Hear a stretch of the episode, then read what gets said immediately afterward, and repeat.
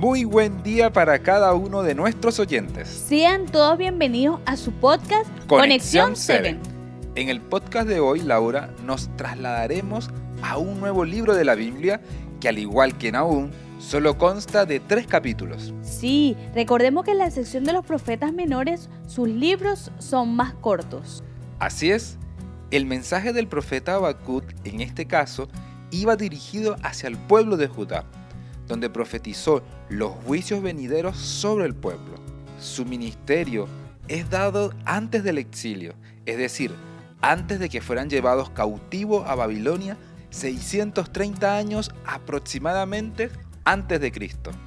¿Y qué mensaje nos regala el primer capítulo, Miguel? Habacuc nos menciona que venía desde hace un tiempo clamando justicia a Dios. Y claro que era necesaria, Laura, porque de verdad las injusticias que se estaban cometiendo eran muchas. Pero para que podamos entender de lo que te estoy hablando, vayamos al texto bíblico en Habacuc 1.2. Por supuesto, dice, ¿hasta cuándo? Oh Jehová, clamaré y no oirás, y daré voces a ti a causa de la violencia, y no salvarás.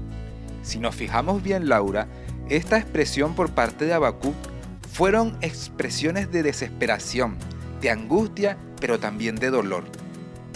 Sí, se nota mucho la angustia del profeta, pero ¿cómo se atrevía a hablarle a Dios de esta manera?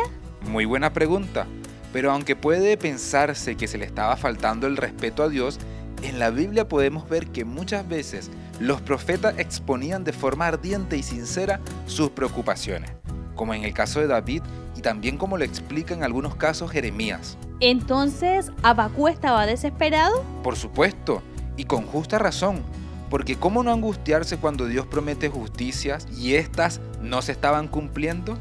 Además, versículos más adelante, Habacuc cuestiona por qué Judá tenía que ser invadida por Babilonia, que era más injusta que ellos. ¡Wow!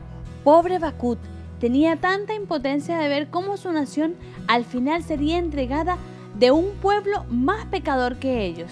Creo que al igual que Habacuc, en nuestros tiempos también sentimos esa impotencia de ver tantas injusticias, Laura. Tienes mucha razón.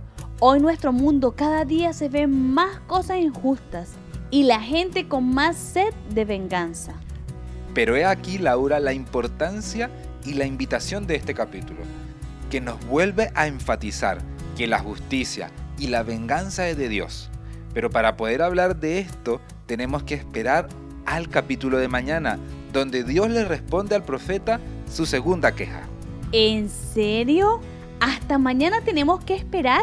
Así es, pero lo importante es que lo que aprendimos hoy fue que los propósitos de nuestro Dios son más grandes que nuestros pensamientos y nuestros propósitos y que debemos aprender a confiar más en sus decisiones.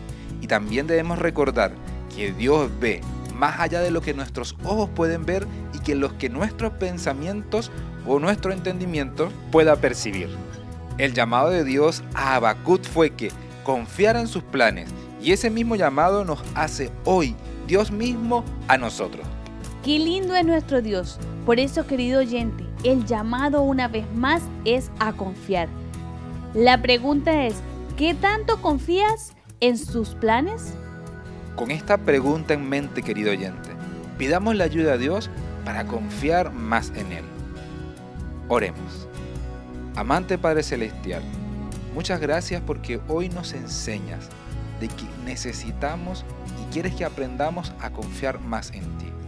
Oh Dios, sabemos que tus planes son más grandes que los nuestros, Dios. Que tú puedes ver más allá de lo que nosotros podamos ver. Dirige nuestras vidas y enséñanos a confiar más plenamente en ti. Te lo pedimos todo. En Cristo Jesús. Amén, Señor. Amén. Querido oyente, así como Dios le hizo un llamado a Bacut, hoy nos lo hace a nosotros. Y es que confiemos en sus planes. Él tiene grandes propósitos para tu vida y para mi vida. Te esperamos el día de mañana en un nuevo podcast de Conexión Conexión 7. Dios te bendiga.